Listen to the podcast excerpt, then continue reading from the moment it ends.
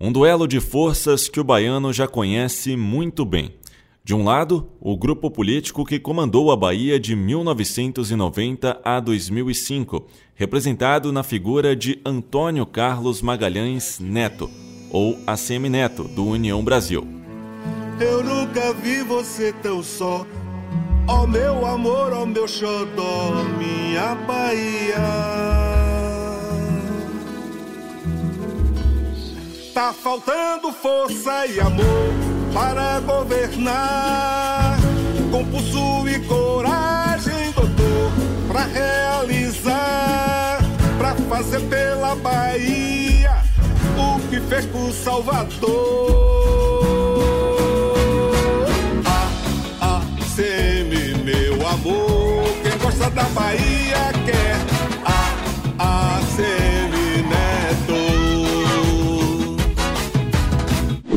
Do outro lado, o grupo que está no poder desde 2006, representado por Jerônimo Rodrigues, do PT. A esperança batendo no peito, o time tá pronto, perfeito, Bahia não. Só faltava o um nome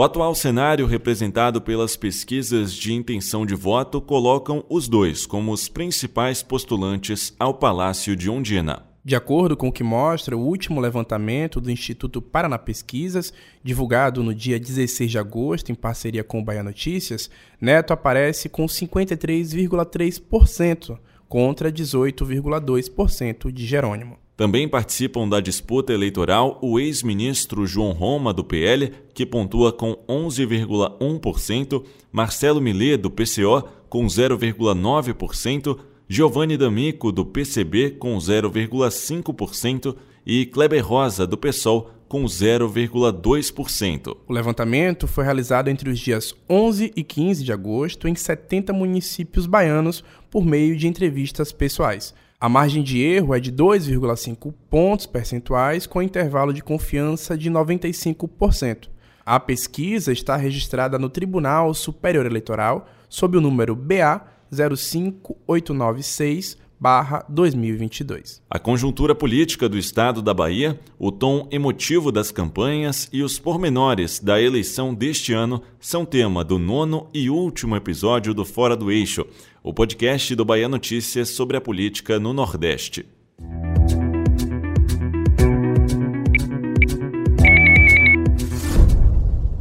E para falar sobre esse cenário, o nosso convidado de hoje é Fernando Duarte, popularmente conhecido como Nosso Chefe. Fernando se formou pela Universidade Federal da Bahia e atua no jornalismo político há 11 anos. Ele tem passagens pelos jornais impressos Tribuna da Bahia e A Tarde e também por emissoras de rádio. Desde 2014, ele é o editor-chefe do Bahia Notícias. Ele nos explica de que forma se construíram as seis candidaturas no Estado e por que cinco delas apresentam um projeto de ruptura em relação ao atual governo petista, comandado por Rui Costa. Você tem uma candidatura de Assemineto, que é adversário histórico desse grupo político. Desde dois, 1990, uhum. você tem esse grupo é, entrando em embate, e aí a partir de 2002 isso acaba ficando mais demarcado fisicamente ou temporalmente, e aí culmina em 2006 com a vitória de Wagner contra a reeleição, o projeto político de reeleição de Paulo Souto. Então, é algo que é histórico, já são mais de 20 anos nessa disputa entre PT e o antigo carlismo que hoje não é carlismo, mas que tem bebe naquela fonte. Então você tem o Assemineto cumprindo esse papel de oposição efetiva, histórica. Você tem o João Roma, que é um candidato de oposição que nasceu dentro do berço de Assemineto politicamente aqui na Bahia, mas que é uma candidatura para demarcar território do bolsonarismo. A candidatura de João Roma não tem nenhum outro objetivo que não seja ser o candidato de Bolsonaro no estado da Bahia. Então você tem um projeto de poder nacional que ele é transposto para a fronteira do estado da Bahia.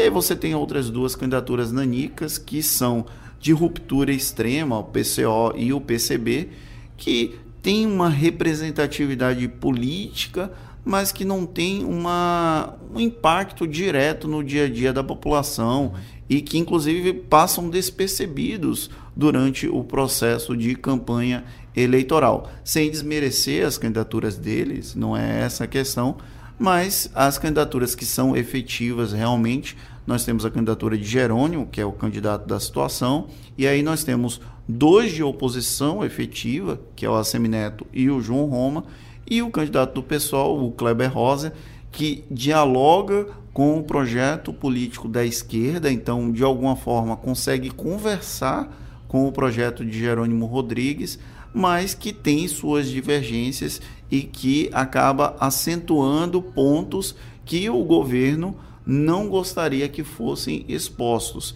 mas que são pontos que são relevantes para o discurso, para a dialética da esquerda. Antes mesmo das campanhas se iniciarem, a política baiana foi recheada de novelas. Uma delas é a própria escolha de Jerônimo Rodrigues, então secretário da Educação de Rui Costa, como candidato do PT. Inicialmente, a ideia era colocar um nome histórico do partido, o ex-governador Jacques Wagner, como concorrente. No entanto, após uma série de discussões, o nome de Jerônimo foi alçado à chapa majoritária. O PT tinha a candidatura de Jacques Wagner, do senador Jacques Wagner, praticamente consolidada até o mês de fevereiro. Era ele o candidato do grupo político, tendo Otto Alencar como candidato ao Senado, e o vice seria indicado pelo PP, aquele tripé PP, PT e PSD. Mas aí houve uma movimentação de Rui Costa para ser candidato ao Senado. Ele nega peremptoriamente isso, mas os bastidores políticos, todo mundo sabia que Rui Costa estava fazendo uma mobilização para que ele fosse candidato ao Senado e isso obrigaria o PT a deixar a cabeça de chapa. Mas para o PT não era interessante fazer isso, já que o candidato mais competitivo para enfrentar o ex-prefeito de Salvador seria o senador Jacques Wagner, que foi governador aqui por dois mandatos. E aí quando o Rui Costa faz essa movimentação, ele obrigaria uma outra mobilização que seria o Otto Alencar sair da candidatura à reeleição ao Senado, migrar para uma candidatura ao governo e deixar o PP continuaria ali na vice. Só que é um, uma cena em um cenário em que tem muito cacique para pouco índio. E aí quando você vai para uma construção política, isso não foi possível. O Jacques Wagner, ele recua, deixa de ser candidato, não apenas por esse fator, o fator idade pesou, o fator Fátima Mendonça, a Fatinha, também pesou, porque ela em diversos momentos se mostrou contrária à candidatura de Wagner, mais uma vez ao governo do estado. E aí você tem toda essa conjuntura que em um determinado momento, inclusive, chegou a se encaminhar a candidatura de Otto Alencar, só que esqueceram de combinar com o próprio Otto. Otto não queria ser candidato ao governo. Nessas idas e vindas, o PP acaba rompendo com esse grupo político, que inclusive era o que Nuno ia perguntar na sequência, e o grupo político do governo do estado ele fica sem candidato.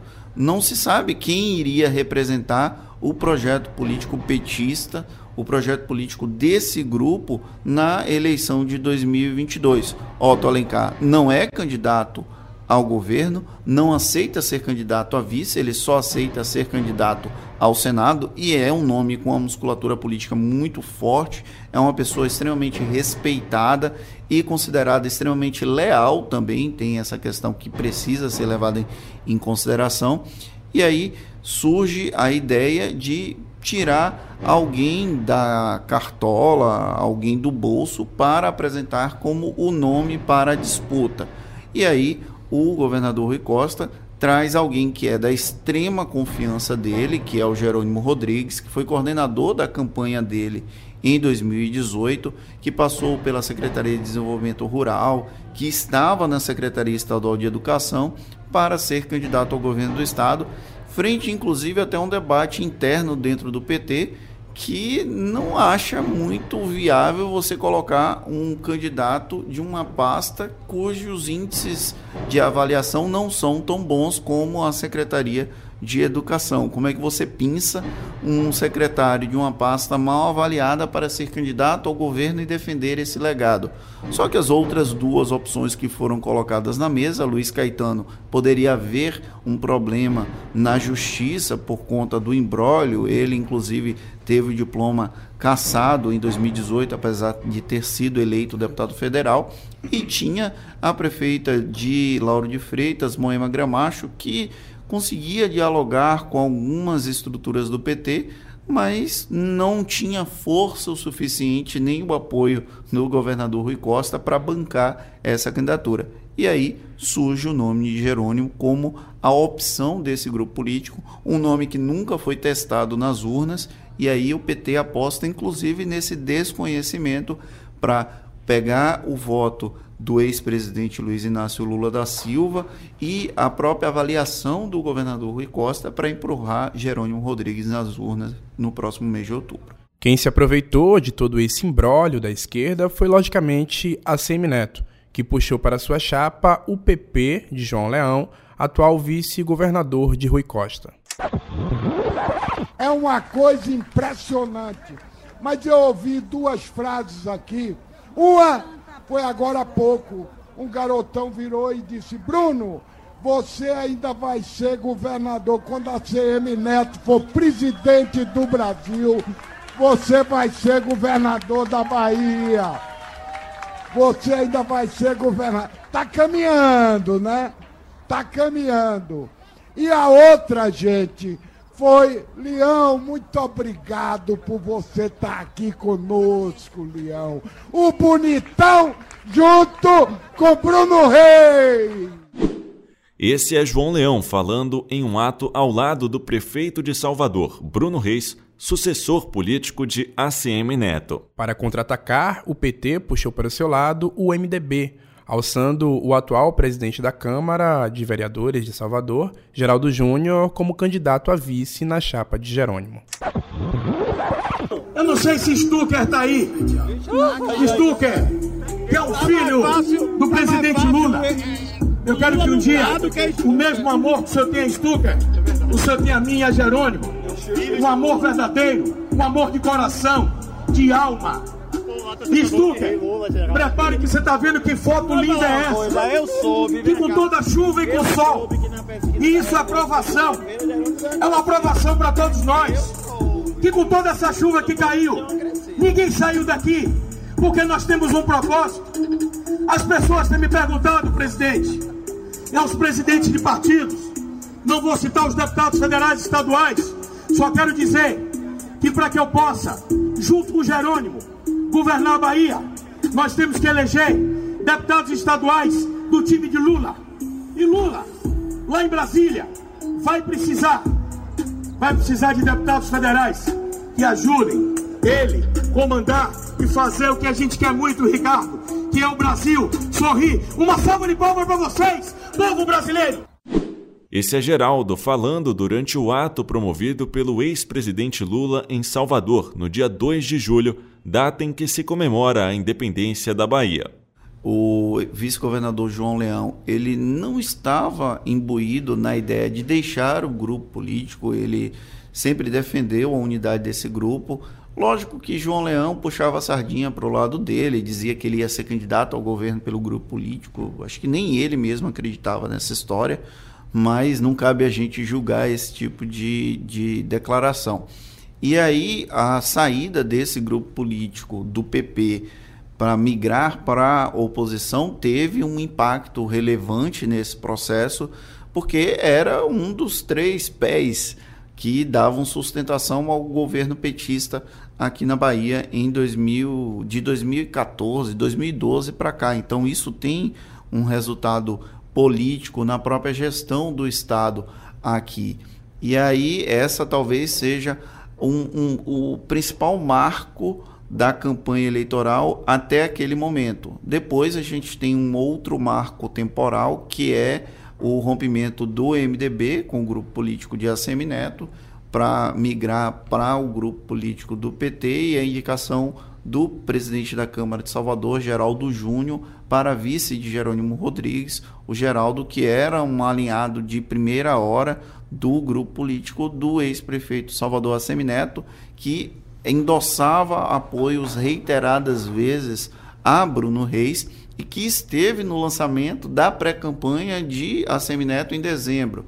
Então você consegue ver inclusive a incongruência política que nós temos aqui na Bahia. Uma pessoa apoia a pré-campanha e aí de repente vira adversário e crítico ferrenho. São incongruências da nossa política. Diante de todos esses acontecimentos, hoje quem aparece com uma liderança consolidada nas pesquisas é o ex-prefeito de Salvador, ACM Neto.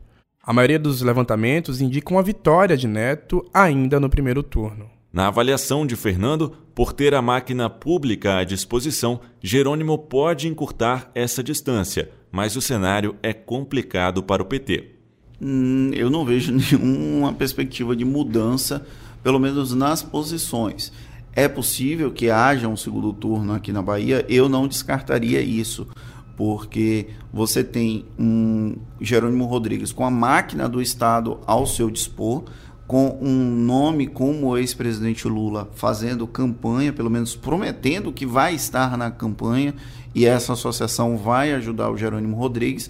E você tem a possibilidade do João Roma crescer um pouco, ele absorver votos do ACM Neto, que são pessoas mais ligadas à direita, que conversam mais, que têm ideias mais parecidas com o bolsonarismo e que não estariam completamente satisfeitas com a Semineto. Então, essa possibilidade de mudança de crescimento de Jerônimo e de João Roma, ela existe para forçar um segundo turno.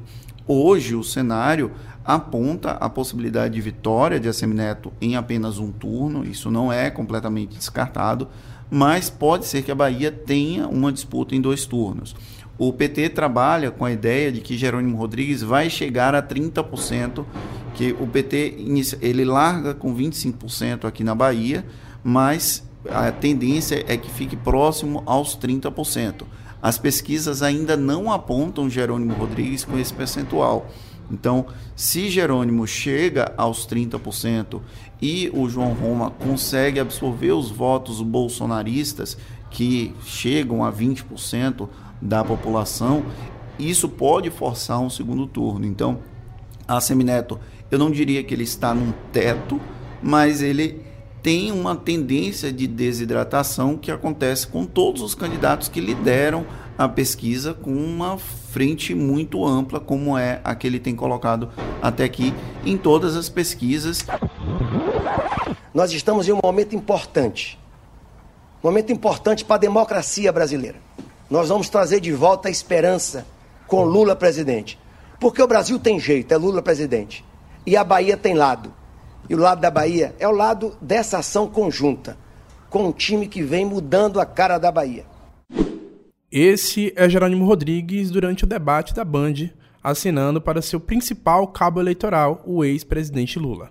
Por outro lado, informações de bastidores dão conta de um pacto de não agressão entre o próprio Lula e a Semineto nas eleições. Existe esse termo, é, esse, esse pacto, mas eu não diria que ele é um pacto tácito. É, ele é tácito, mas ele não é algo que seja que tenha sido colocados os termos na mesa. Eles não dialogaram sobre isso. Não houve uma conversa franca entre Lula e a Semineto. Houve a emissão de pessoas para dialogar entre eles. Isso é normal, isso vai acontecer com frequência.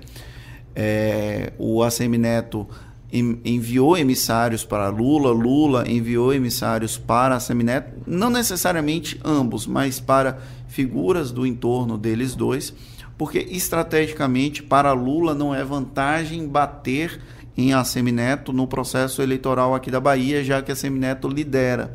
E aí, para Lula largar com a frente de votos muito grande na Bahia, ele precisa que a Semineto não faça agressões constantes ou críticas a ele. Então, para Lula é interessante que a Semineto não agrida e para a Semineto é interessante que Lula não entre de corpo e alma na campanha de Jerônimo.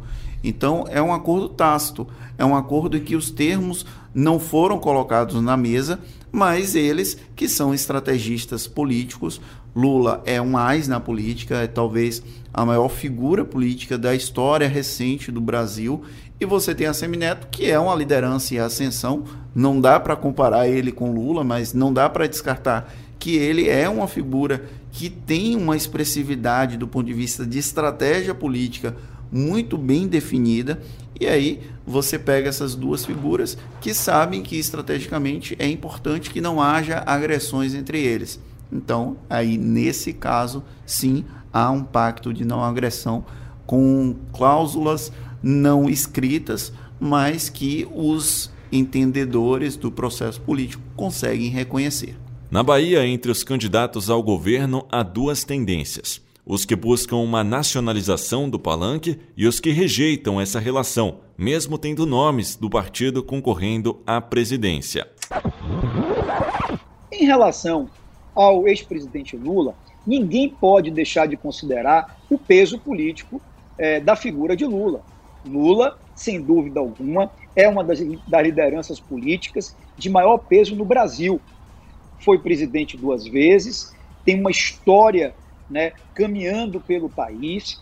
É, existe um segmento da sociedade que é lulista, que defende o Lula. Agora, vamos lá. Lula no jogo muda a eleição da Bahia? Na minha opinião, não. O eleitor baiano ele é maduro o suficiente para saber distinguir o que é a eleição para presidente e o que é a eleição para governador. Esse que acabamos de ouvir é a Semineto em entrevista à Rádio Salvador FM em julho de 2021. Desde então, esse tem sido o esforço da sua campanha. A Semineto garante que não vai anunciar voto a nenhum candidato a presidente. O partido dele tem a Soraya Tonikli como candidata a presidente da República, União Brasil, mas ele libera as bases dele para apoiar quem quer que seja. Aí você tem o Bruno Reis apoiando Ciro Gomes, você tem Léo Prates apoiando Ciro Gomes. São pessoas da coxia de Assemineto, são pessoas que frequentam a casa dele. Então, na minha concepção, indiretamente, é como se a Semineto estivesse dizendo: ó, eu não posso falar, mas a candidatura de Ciro Gomes nutre uma certa simpatia do, da minha, do meu grupo político. E aí, para Ciro, isso é relevante do ponto de vista político mesmo, de construção narrativa. Por isso, ele pinça a Ana Paula Matos em relação a outras mulheres que estiveram no pleito e que acabaram ficando pelo caminho. Ana Paula Matos, citada por Fernando, é vice-prefeita de Salvador e forma a chapa presidencial Puro Sangue do PDT. Escolhida por Ciro Gomes como sua vice, Ana exerce o papel de angariadora de votos, principalmente nas regiões Norte e Nordeste e também entre o eleitorado feminino. Não por acaso, eu escolhi para minha vice uma especialista em políticas de combate à pobreza, a Ana Paula Matos vice-prefeita e ex-secretária da Promoção Social e Combate à Pobreza de Salvador, que já fez tanto pelas comunidades mais carentes que ficou conhecida como Ana dos Pobres. Um outro aspecto dessa eleição, com a liderança de Neto nas pesquisas, é a ideia de retorno do carlismo, criticada pelos adversários, mas aproveitada pelo ex-prefeito de Salvador através de uma ideia de legado. Mas também há quem rejeite a noção de que o candidato do União Brasil represente um movimento que no passado foi liderado pelo seu avô. Não dá para você falar de carlismo sem estrutura de poder. Hoje o carlismo ele controla a prefeitura de Salvador, que tem poder limitado em relação ao Estado. Então, a gente falar em neocarlismo ou carlismo pós ACM ainda é prematuro do ponto de vista da própria formatação do termo o carlismo, da, de quando o termo foi cunhado, que obrigatoriamente você tinha uma estrutura de poder à disposição desse grupo político para implementar algum tipo de é, política pública, mesmo que você discorde, mas havia algum tipo de política bem definida desse grupo. Então, Nuno, eu não, não classificaria a Semineto como carlista. Até eu então. Né? Até então. Hoje ele, ele tem elementos do carlismo, ele bebe na fonte do carlismo, mas ainda não dá para considerar um neocarlismo. Até porque você tem uma versão remasterizada do ACM no ACM Neto. E sim, ele chegou à conclusão que não dá para se afastar, não dá para negar a história do avô. E aí a gente vai perceber isso em duas eleições, 2008 e 2012, na campanha para a prefeitura de Salvador. Em 2008, a Semineto não era Semineto, ele era Neto. Em 2012, ele incorpora o ACM Neto e aí ele vence as eleições. Então, ele, num primeiro momento, ele até tentou, não vou dizer negar o legado, mas omitir esse legado. E aí, a partir de 2012, ele percebe que se ele agregar esse legado do avô do ACM ao projeto político, ao projeto de poder dele, ele pode ter benefício.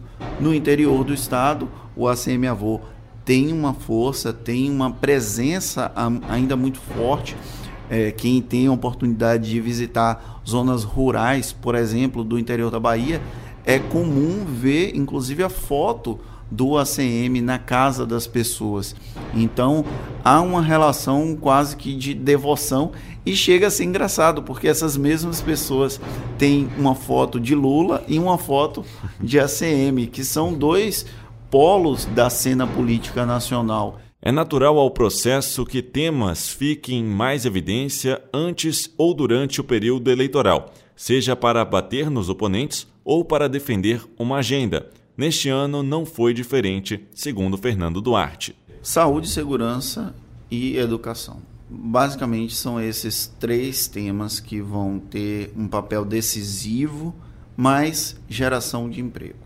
Então, assim, é, você tem os três grandes guarda-chuvas, saúde, por conta do contexto da pandemia, isso é relevante, apesar de ter havido um, um, investimento altíssimo, principalmente, inclusive, por conta da pandemia, houve uma criação de infraestrutura de saúde que nós não tínhamos antes, e aí tem a, o mérito da gestão de Rui Costa com as policlínicas, com a ampliação da rede hospitalar, isso aí é inegável. Você tem a educação que vai entrar na disputa por conta da própria posição de Jerônimo Rodrigues como ex-secretário de Educação. Então, os adversários vão aproveitar esse fato e vão trazer esse tema. E a segurança pública, porque é algo que é está explícito para toda a população que nós temos uma crise de segurança pública, uma crise histórica, não é de agora, mas que tem reflexos no dia a dia da população, que não consegue andar com o celular na rua, é, que tem medo de ser vítima de algum tipo de violência, seja a própria violência do Estado, porque a gente tem um Estado que mata e que prende pretos e pobres da periferia. Então, isso é um elemento que vai estar presente nesse processo político e ainda que, inclusive, a própria direita tem que se apropriar da pauta da esquerda nesse sentido, mas é uma crise que precisa ser debatida e imagino que vai ser debatida durante o processo. Mas geração de emprego vai aparecer com uma frequência boa por conta do contexto econômico. Sim. Só que o contexto econômico ela influencia mais a eleição nacional do que a eleição estadual, porque os governadores tem restrições de orçamento para a geração de emprego. E aí o governo deu o azar de ter o episódio do fechamento da Ford, que isso tem um impacto.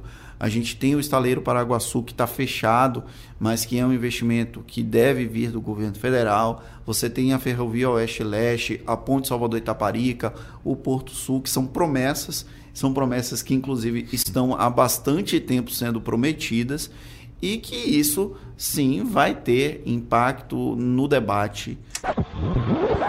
Como ministro da Cidadania, criei o Auxílio Brasil, que ajudou milhões de brasileiros. E no governo da Bahia vamos criar o Auxílio Bahia, que vai sem dúvida nenhuma servir para que você, cidadão necessitado, possa cada vez mais ter acesso a um complemento de renda e poder melhorar sua vida, porque o governo do Estado não tem conseguido melhorar a vida do baiano. João Roma, o candidato bolsonarista, segue essa mesma lógica e se aproxima do social através de uma realização do governo federal, quando ele mesmo era o ministro da Cidadania. Apesar do esforço, como destaca nosso entrevistado, isso não tem um efeito imediato na preferência dos eleitores. João Roma hoje ele não chega a dois dígitos ou está muito próximo dos dois dígitos na corrida eleitoral as pesquisas oscilam, mas ele fica um pouquinho acima dos dois dígitos. Uhum. Se você olha a pesquisa nacional aqui na Bahia, a eleição presidencial, o Bolsonaro tem seus 20, 23%. É mais ou menos isso que ele tem oscilado nas campanhas. E aí você tem esse potencial de crescimento de João Roma. Só que o bolsonarismo aqui na Bahia, ele tem uma localização física no território você tem o extremo sul, você tem o oeste do estado, você tem um núcleo ali na região de Buerarema, por conta de, um, de uma questão até que é histórica mesmo, que é a disputa por terras indígenas ali naquele trecho da região de Buerarema. E aí você tem o restante do estado muito mais pró-Lula ou muito mais próximo de um discurso lulista do que bolsonarista. É, eu não descartaria o voto envergonhado, porque esse voto é relevante, são as figuras, as pessoas que, votam em Bolsonaro, mas que não dizem publicamente que votam em Bolsonaro. Basta lembrar que dois, eu brinco que em 2018, se todo mundo que eu conheço votou em Amoedo como diz que votou, ele teria sido eleito no primeiro turno. Então, é, nós temos essa figura do Bolsonaro com o voto envergonhado e aí o voto do bolsonarista envergonhado pode ter uma relevância nesse processo de crescimento de João Roma. Só que a Semineto usou boas estratégias.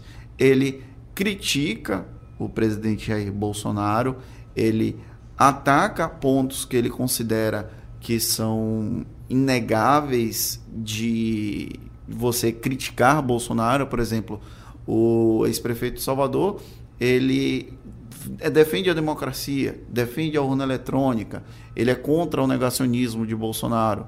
Então ele acaba dialogando com esses setores da sociedade que não são aqueles bolsonaristas radicais, Sim. que são de direita e não de extrema direita. O João Roma hoje ele está muito mais próximo dos diálogos, das, das intenções de votos da extrema direita na Bahia. E a extrema direita aqui na Bahia não tem um histórico de muitos percentuais de, de, percentual de voto relevante. A disputa pelo Senado se apresenta como uma incógnita neste momento. O atual senador Otto Alencar, do PSD, parece nadar de braçada, como indicam as pesquisas. No entanto, historicamente, o governador eleito puxa o senador de sua chapa. Mas, caso as pesquisas se concretizem e a Semineto, que apoia Cacaleão, de fato fique à frente na disputa pelo Palácio de Ondina, a reeleição de Otto estaria ameaçada? Desde 1960 e alguma coisa, ou 50 e alguma coisa, a Bahia não elege o senador de um grupo divergente do governador eleito. Uhum. Se isso efetivamente acontecer, vai ser um, um, momento histórico, se as pesquisas se confirmarem, tá? Não estou dizendo que a Semineto vai ser eleito e Otto vai ser eleito. É, a tendência das pesquisas mostram esse caminho. Uhum. O Cacá Leão, ele foi uma figura que foi colocado como candidato em uma circunstância que é bem diferente do que era esperado pelo grupo político de Assemineto e pelo próprio PP.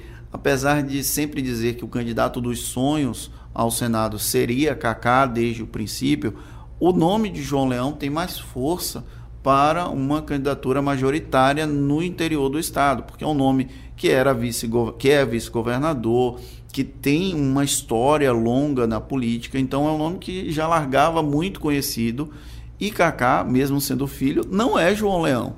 Então, ele tem esse desafio de crescer, até que ele não mostrou esse, essa tendência de crescimento. A própria Raíssa Soares, a doutora cloroquina, cresceu na pesquisa de intenção de voto da Paraná Pesquisa, então está no empate quase que numérico com o Cacá Leão, mas você tem o Otto desgarrado com uma frente, uma gordura ampla. E aí também a gente precisa lembrar do mérito que é Otto Alencar. Otto Alencar é uma figura que tem mais de 40 anos de história política, que é senador da República, teve uma participação importante na CPI da pandemia, médico. então médico, ele acaba tendo, ele teve um destaque muito grande em 2021, então isso acaba influenciando no processo de conhecimento do eleitor, fora que o PSD tem braços, tem tentáculos em todo o interior do estado. Tem bancadas representativas na Assembleia, tem bancadas representativas na Câmara dos Deputados. Então, é natural que Otto largue na frente e eu consideraria natural uma reeleição de Otto Alencar. Eu não, não, vi, não vislumbro como algo antinatural a reeleição dele. Eu acho que hoje a Bahia pode quebrar esse paradigma de eleger governador e senador sempre do mesmo grupo político. Pode ser que em 2022 a gente tenha essa mudança de cenário, porque a Semineto lidera com uma certa gordura e Otto Alencar também lidera com uma certa gordura.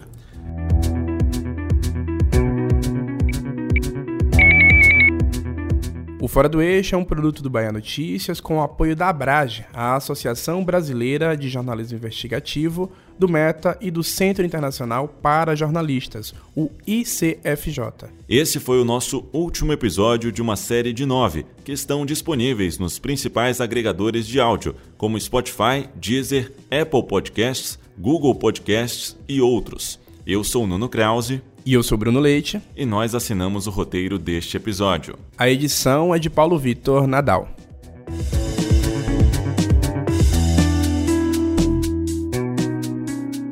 Não há um voto nordestino, né? Eu, inclusive, sou radicalmente contra esse tipo de, de postulação, principalmente que a mídia do eixo Rio-São Paulo-Brasília faz de que há o voto nordestino como se fosse uma massa uniforme, como se o Nordeste fosse um único estado brasileiro. Nós temos nove estados com nove diferenças culturais, regionais, políticas e que se apresentam em um determinado momento com um apoio mais massivo a um candidato A ou B Algumas vezes esses estados acabam dialogando nesse processo de escolha de um candidato, principalmente na cena federal, mas isso não quer dizer que haja um voto homogêneo. Inclusive, dentro dos próprios estados há diferenças. A Bahia é um estado gigantesco, é um estado como se fosse um país. Então, dentro da Bahia você tem votos distintos, votos que não são os mesmos da capital, do oeste, do extremo sul. Imagino que em outros estados do Nordeste aconteça uma coisa similar, mas é importante demarcar que a política nordestina, apesar de ser tratada no eixo Rio, São Paulo, Brasília como algo homogêneo, uniforme, não, não é. Ela tem particularidades, ela tem distinções, idiosincrasias que são próprias de cada estado, de cada região, e isso vai ter um impacto no resultado final dos pleitos em geral, seja o pleito nacional, seja o pleito estadual para governador e até próprias, as próprias composições de bancadas na Câmara dos Deputados, no Senado Federal e nas formações das Assembleias Legislativas.